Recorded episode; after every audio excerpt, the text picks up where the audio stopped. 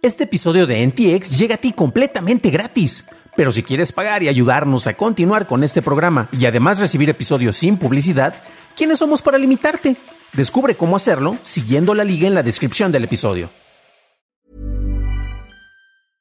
Hey, I'm Ryan Reynolds. At Mint Mobile, we like to do the opposite of what Big Wireless does. They charge you a lot, we charge you a little.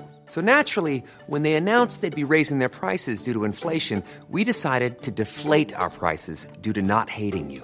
That's right. We're cutting the price of Mint Unlimited from $30 a month to just $15 a month. Give it a try at mintmobile.com slash switch. $45 upfront for three months plus taxes and fees. Promo for new customers for limited time. Unlimited more than 40 gigabytes per month. Slows. Full terms at mintmobile.com. MailChimp confirma robo de datos, se confisca cripto y tokens a un civil y revisamos el contenido ofrecido por plataformas en México. Estas son las noticias de Tecnología Express con la información más importante para el 5 de abril de 2022. La plataforma de marketing por correo electrónico MailChimp confirmó que hackers usaron herramientas internas para el robo de datos de más de 100 clientes. Después de esto, los datos se usaron para ataques de phishing dirigidos a usuarios de Trezor, una billetera de criptomonedas de hardware. De acuerdo con reportes de Blipping Computer, se envió una notificación de violación de datos falsa a los correos electrónicos robados, advirtiéndoles que descargaran una nueva versión de la aplicación Trezor Suite, la cual suplantaba la versión real y con esta se robaba la información de los usuarios. Google había fijado como fecha límite el primero de abril para que las aplicaciones disponibles en la tienda de Google Play cumplieran con el requisito de que el sistema de pago de Google Play deba usarse para compras dentro de aplicaciones. Reportes de The Verge indican que Barnes Noble, así como Audible, han eliminado la posibilidad de comprar libros digitales en sus aplicaciones dentro de la tienda de Google. Audible permite usar créditos de la misma manera en que funciona en iOS, pero no te deja usar tarjetas de crédito o débito. Las nuevas membresías en Audible permitirán pagos a través de Google Play y también se podrá comprar créditos desde la aplicación. Google y Spotify anunciaron que probarán un programa de cobro alternativo a finales de este año. Por su parte, Barnes Noble comentó a The Verge que a ellos no les ofrecieron esta alternativa. En Estados Unidos, el Departamento de Justicia llevó a cabo la mayor confiscación civil de criptomonedas en la historia del país. El Distrito Sur de Florida incautó aproximadamente 34 millones de monedas y tokens de un residente que vendía más de 100.000 artículos en la dark web usando el Onion Router, la incautación es el resultado de la operación Tornado, una investigación conjunta entre agencias federales, estatales y locales. El día de ayer reportamos que se reveló que Elon Musk se convertía en el mayor accionista de Twitter. La compra de acciones se llevó a cabo días antes de que el CEO de Tesla preguntara en Twitter a los usuarios sobre el tipo de función que debería de tener la aplicación o la plataforma en relación con la libertad de expresión. Esta compra no le da poder de decisión a Musk ya que adquirió acciones pasivas, sin embargo, Twitter acaba de nombrar a Musk como miembro de su mesa directiva como director clase 2 hasta el 2024. En un comunicado se especifica que Musk no podrá poseer solo o en grupo más del 14.9% de las acciones de la compañía. Por su parte, Parag Agrawal, el actual CEO de Twitter, se mostró emocionado por la participación de Musk en Twitter. En México, el Instituto Federal de Telecomunicaciones presentó su estudio sobre oferta y demanda de plataformas de streaming. En el mismo, vemos que iTunes es la plataforma que tiene más películas y series, con un total de 9.212 seguido por Prime Video, con 6.651 contenidos. Por su parte, Netflix es la plataforma líder con la cantidad de series que ofrece, con un total de 1.676 para finales de 2021, seguida por EasyGo, Prime Video, Crunchyroll y DirecTV Go. El reporte deja ver la importancia del negocio del streaming, indicando que los ingresos anuales en México superaron los 1.800 millones de dólares. Jason Kylar anunció de manera oficial su salida como CEO de Warner Media. Esta se esperaba después de que se aprobara la fusión entre Warner Bros. y Discovery, acuerdo que, según reportes por parte de Variety, se concretaría este viernes. David Zaslav fungirá como el CEO de Warner Discovery. Para un análisis de este tema en particular, tendremos una revisión a detalle del impacto que ha dejado Kylar en la industria del streaming en nuestro canal hermano de Churros y Palomitas. El reporte lo libero hoy en la tarde para que lo puedan consultar en ese canal. Esas fueron las noticias y ahora pasemos a la discusión. Y no va a ser tanto discusión, sino que vamos a revisar un poco más los números del reporte de IFETEL sobre la manera en la cual eh, hay contenido disponible en distintas plataformas. Aquí se, se tienen que hacer algunas acotaciones, ya que tenemos plataformas enfocadas precisamente en la distribución a través de suscripciones. O sea, tú, en el caso de Netflix, tú tienes la suscripción a un servicio y tienes acceso al catálogo que tiene este servicio. Si tú quieres ver algo de HBO dentro de Netflix, no es posible porque el contenido de HBO está presente en HBO. De manera opuesta, tenemos plataformas como Prime Video o iTunes en el cual tú puedes tener acceso a películas o a series que pueden ser exclusivos de otros lados. Por ejemplo, eh, también te puedes suscribir a tener una membresía, por ejemplo, de HBO o de Paramount Plus y a tener acceso a ella a través del servicio de Apple TV Plus, eh, a través del servicio de iTunes o la integración con Prime Video. Entonces, eh, es muy interesante la revisión porque vamos a ver precisamente cuáles son las plataformas. Ya lo dijimos en las noticias y el acuerdo lo, lo van a poder ver, perdón, el recuento lo van a poder ver en la página con Sataka.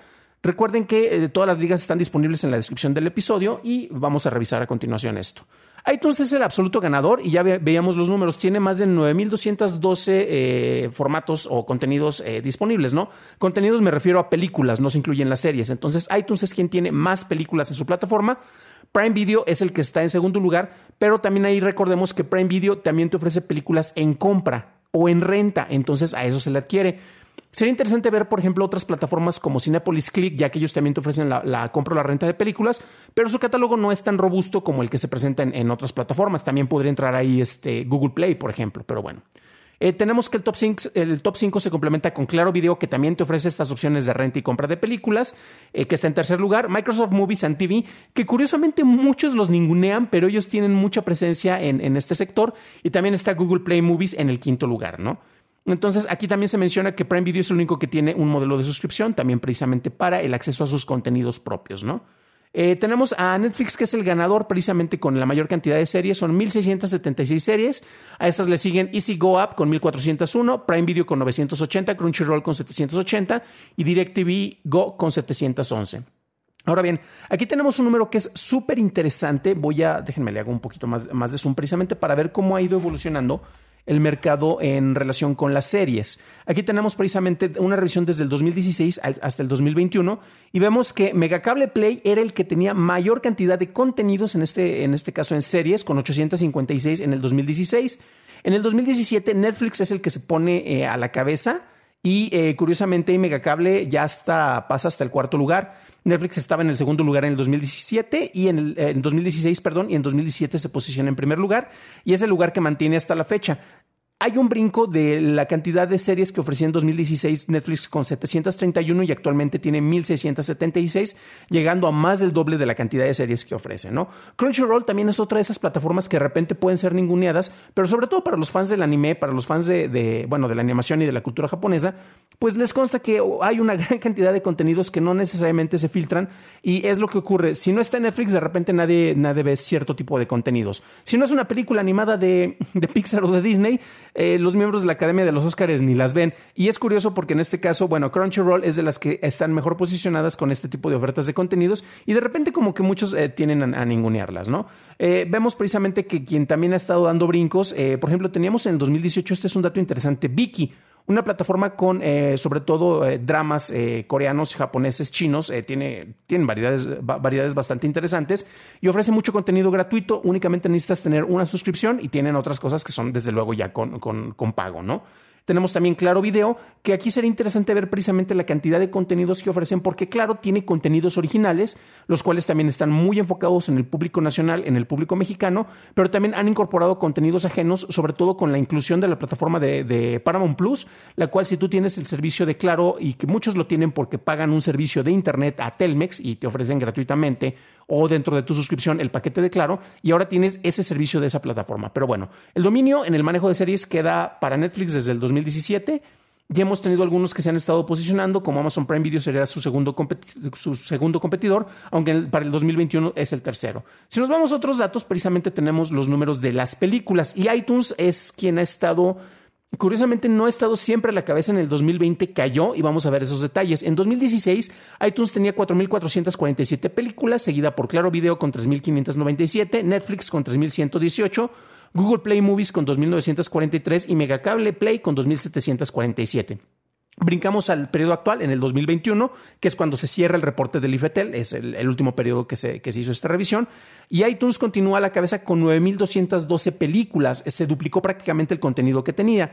Seguido de Amazon Prime Video, quien no figuraba en aquellos años, Claro Video, que era el segundo lugar y ahora pasa al tercer lugar. Microsoft Movies y TV, que no estaban ni siquiera contemplado, pero también este es el detalle, para quienes tienen acceso a una consola de Microsoft como un Xbox, es una de las mejores maneras de consumir el contenido, aunque desde luego también lo puede hacer desde una computadora con Windows o incluso sin Windows si no me falla la memoria, pero bueno. Y Google Play Movies está en el cuarto lugar en el 2021 con 4.840 películas. Nos vemos otros años y vemos que YouTube tuvo alguna presencia. YouTube como lanzamiento de películas ya ni siquiera figura. Recordemos que YouTube y Google prácticamente no saben qué hacer con muchas de sus tiendas de contenido. Entonces, pues bueno, es, es, interesante lo que ocurre por allá. Eh, Amazon Prime Video fue el líder en el 2020 con 7.115 y es curioso porque desciende el número de películas que ofrecen para el 2021. Y bueno, ese es el único año en el cual iTunes no estuvo a la cabeza.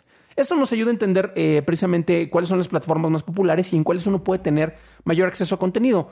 Ojo porque también como lo veíamos con iTunes, tú estás pagando por una membresía o por una suscripción.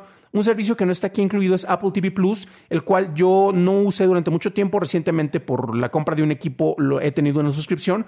Y honestamente la calidad de los contenidos y el manejo de la plataforma y la integración dentro de la misma en dispositivos, por ejemplo, yo uso la última generación de Chromecast con Android TV es muy bueno, es una plataforma muy, muy limpia.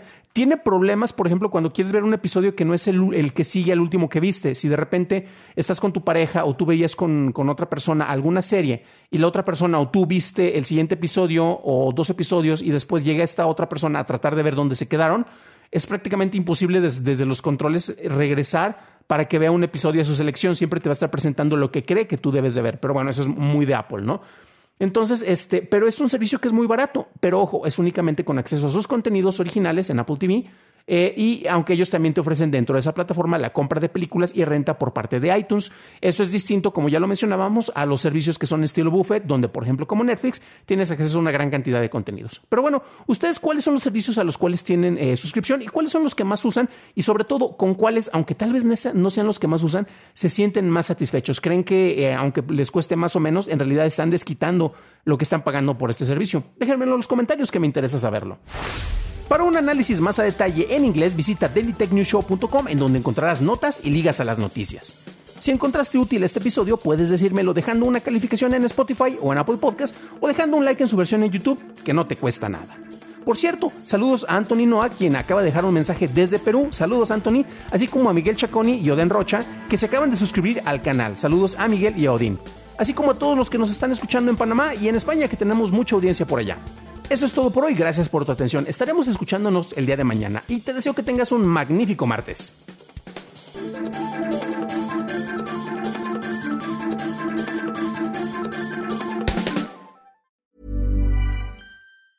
Even when we're on a budget, we still deserve nice things. Quince is a place to scoop up stunning high-end goods for 50 to 80% less than similar brands. They have buttery soft cashmere sweaters starting at $50 luxurious Italian leather bags, and so much more. Plus, Quince only works with factories that use safe, ethical, and responsible manufacturing. Get the high-end goods you'll love without the high price tag with Quince. Go to quince.com/style for free shipping and 365-day returns.